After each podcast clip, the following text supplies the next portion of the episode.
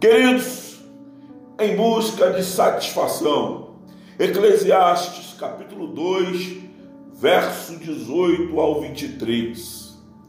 Quando fizemos cinco anos de casado, eu e Sueli decidimos por ter filhos e começamos a nossa jornada.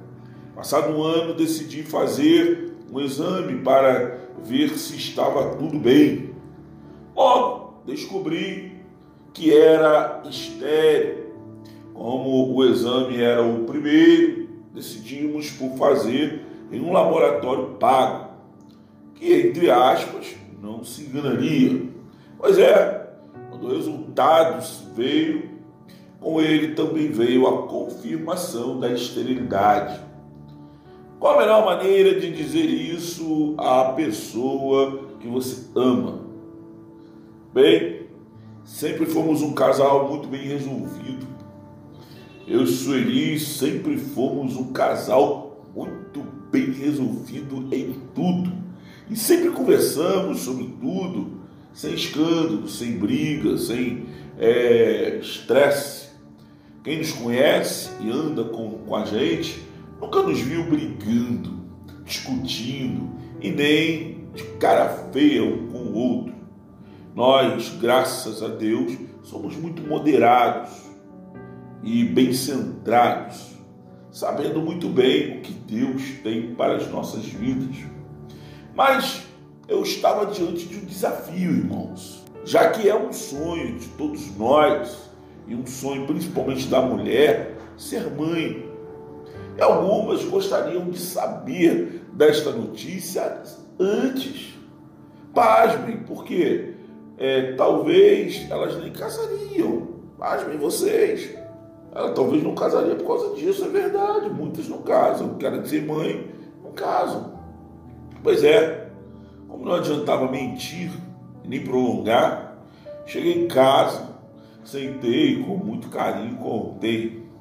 Choramos bastante, todo caso, porque todo casal deseja ter um filho e nós não teríamos ou enfim, as possibilidades que se apresentaram, e vocês sabem quais são, não nos estimularam.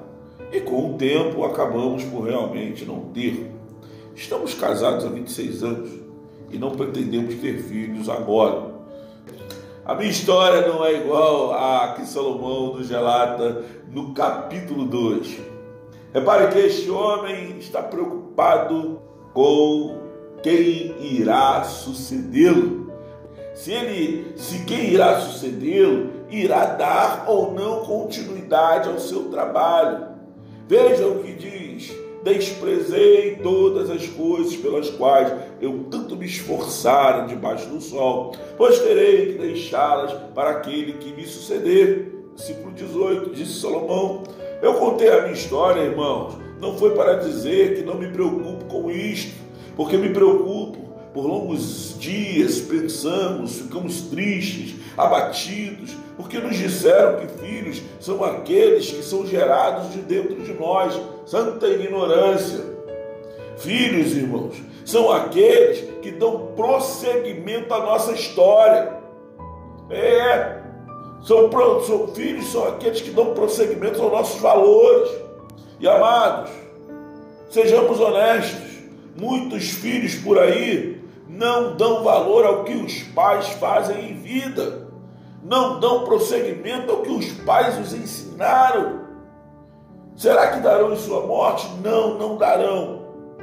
Não falo somente de trabalho, irmãos, mas de valores que muitos, muitos filhos, por não seguirem, que o Brasil está do jeito que está. É, que nós, é o que nós estamos vendo hoje. Porque eles não seguiram o que os seus pais ensinaram vivem a vibe do não tem nada a ver. O que nos chama a atenção é, disse Salomão, quem pode dizer se quem irá assumir o nosso lugar será sábio ou tolo? Contudo, sabemos que eles terão domínio sobre tudo que realizamos com o nosso trabalho e com a nossa sabedoria debaixo do sol. Isso não parece fazer sentido algum.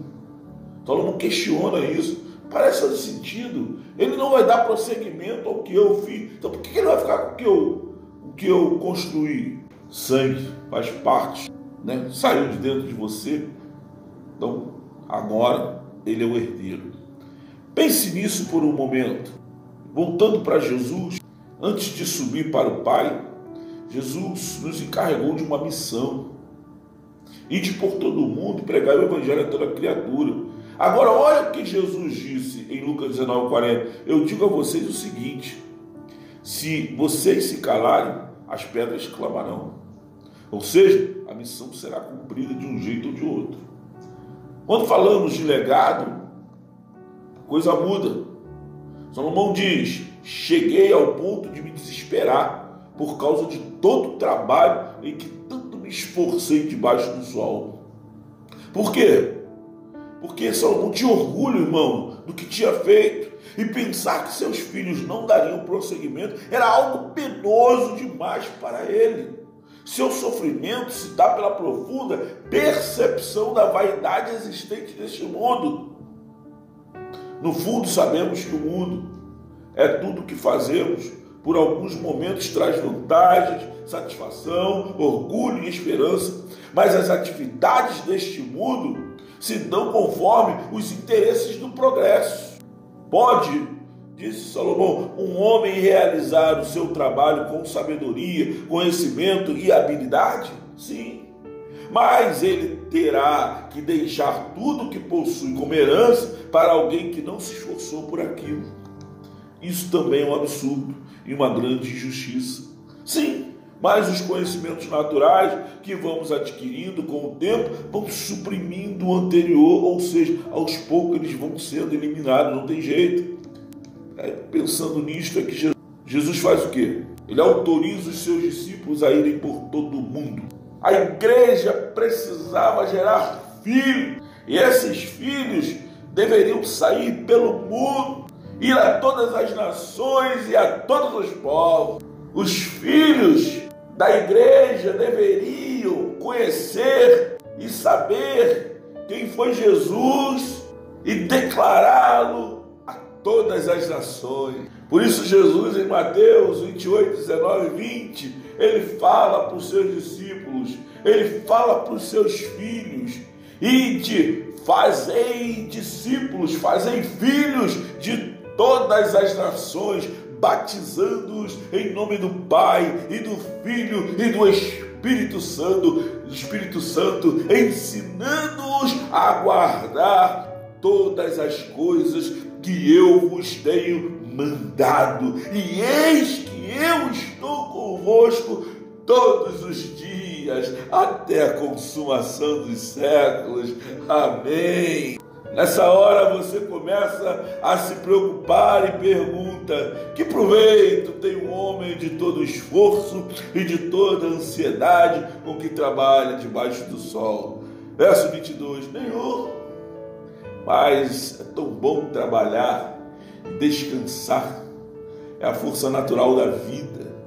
Querido, durante toda a sua vida, seu trabalho não passa de toda tristeza, mesmo à noite a sua mente não descansa. Isso também é absurdo, disse Salomão. Sim, mas mesmo tendo sido privado em alguns momentos de minha vida por causa do trabalho, nosso prazer estava no dia a dia, nos, nos momentos em que vivemos com o nosso Senhor, nos momentos em que estivemos na presença do nosso, do nosso Deus, nos filhos que ganhamos, nos filhos que construímos, nos filhos que deram prosseguimento ao que Jesus consegue ver como é bom trabalhar, desfrutar desta satisfação.